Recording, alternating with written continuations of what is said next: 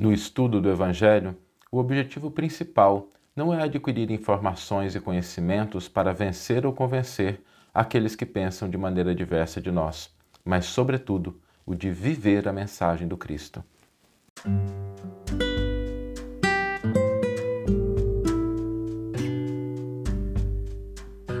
Você está ouvindo o podcast O Evangelho por Emmanuel um podcast dedicado à interpretação e ao estudo da Boa Nova de Jesus através da contribuição do benfeitor Emmanuel.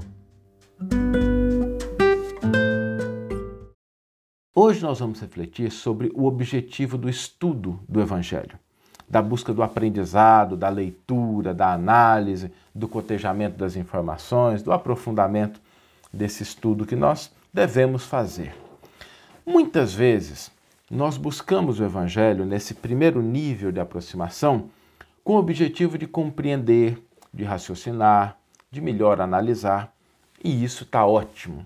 É muito bom que a gente faça isso. É fundamental que a gente dê esse primeiro passo, sem o qual os seguintes não são possíveis.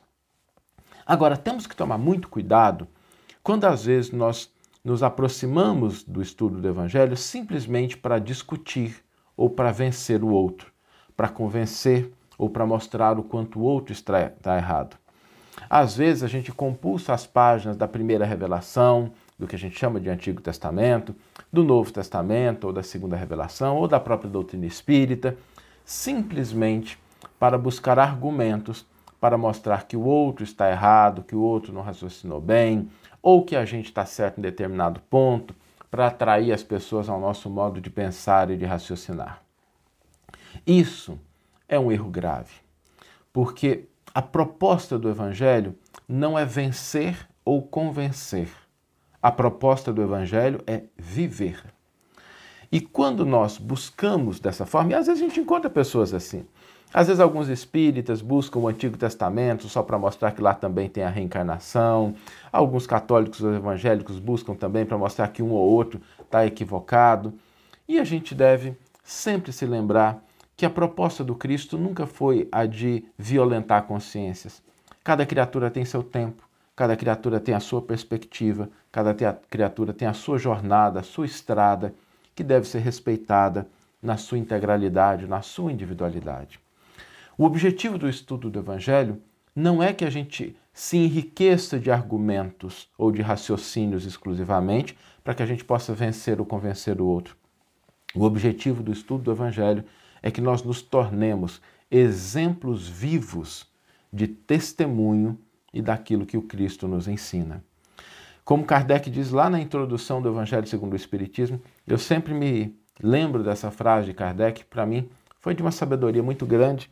Depois de ter organizado todo aquele trabalho de análise comparativa, numa época em que não tinha Ctrl-C, Ctrl-V, era tudo à luz de vela, de lamparina, analisando várias passagens do Novo, do Antigo Testamento, Kardec, na introdução, diz o seguinte: todo esse trabalho, esse exercício de analisar, comparar, aprofundar, é de secundária importância.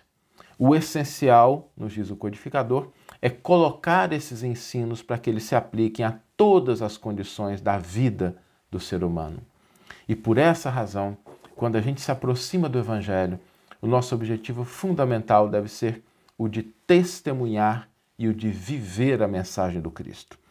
Às vezes a gente tem muita ânsia de convencer o outro, de trazer o outro para o nosso modo de pensar.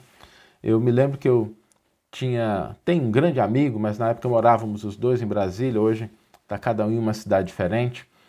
E certa vez, quando ele conheceu a doutrina espírita, quando ele conheceu o evangelho, ele ficou encantado com aquilo e ficou ansioso para que as pessoas pudessem descobrir tudo aquilo que ele estava descobrindo.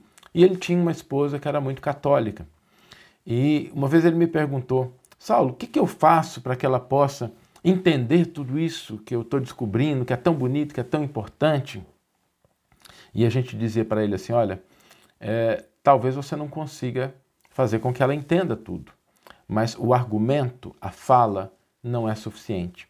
A partir do momento em que ela perceber que o que você está aprendendo está mudando a sua vida, está te fazendo uma pessoa melhor, está te fazendo uma pessoa mais pacífica, mais compreensiva, mais amorosa, ela vai passar a respeitar as suas ideias. Então, o objetivo fundamental do estudo do Evangelho é que nós nos convertamos em exemplo e testemunho. E essas duas palavras merecem uma reflexão, porque quando a gente pensa em exemplificar, é mais fácil a gente compreender, a gente exemplificar aquilo que o Cristo nos ensina. O testemunho, que é uma palavra que nossos irmãos evangélicos utilizam de uma maneira muito bonita, ela tem um sentido mais profundo, porque não é simplesmente a gente exemplificar um ensino, mas a gente perceber que numa determinada situação, às vezes a gente é convidado a testemunhar. Às vezes a gente passa por uma dificuldade, por um problema, por uma limitação, e naquela circunstância nós somos convidados pela vida a testemunhar a nossa fé, a testemunhar a nossa confiança. Então, aproximemo-nos sim do estudo do Evangelho. Leiamos os textos, vamos trazer autores que nos ajudem a compreender, mas sempre tendo em mente que o objetivo não é endereçar o outro, mas é transformar o nosso íntimo. Não é simplesmente a gente ensinar aqueles que ainda não compreendem o que a gente compreendeu, mas a gente ser capaz de auxiliá-los com mais efetividade, com mais profundidade, com mais clareza. Não é a gente simplesmente proferir belos discursos, mas a gente iluminar o nosso coração para que o nosso coração iluminado possa servir também de orientação na trajetória que a gente seguir para aquelas outras pessoas. Então, estudemos, analisemos, compulsemos as páginas, mas, sobretudo, vivenciemos a mensagem do Cristo. Vamos ler agora a íntegra do versículo e do comentário que inspiraram a nossa reflexão dessa manhã. O versículo está na primeira carta que Paulo endereça aos Coríntios, capítulo 1, versículo 17, está no sexto volume da coleção Evangelho por Emmanuel, o comentário que Emmanuel faz. O versículo nos diz o seguinte: Pois não foi para batizar que Cristo me enviou, mas para anunciar o Evangelho, sem recorrer à sabedoria da linguagem, a fim de que não se torne inútil a cruz de Cristo. E Emmanuel intitula o seu comentário a esse versículo Vejamos isso. Geralmente, quando encarnados, sentimos vaidoso prazer em atrair o maior número de pessoas para o nosso modo de crer. Somos invariavelmente bons pregadores e eminentemente sutis na criação de raciocínios que esmaguem os pontos de vista de quantos, nos possam quantos não nos possam compreender no imediatismo da luta. No primeiro pequeno triunfo obtido, tornamo-nos operosos na consulta aos livros santos, não para adquirir mais vasta iluminação, e sim com o objetivo de pesquisar as letras humanas das divinas Escrituras, buscando acentuar as afirmativas vulneráveis de nossos opositores.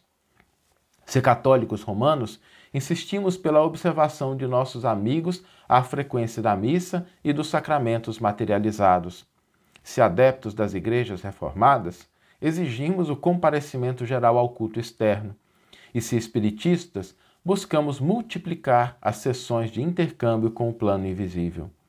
Semelhante esforço não deixa de ser louvável em algumas de suas características.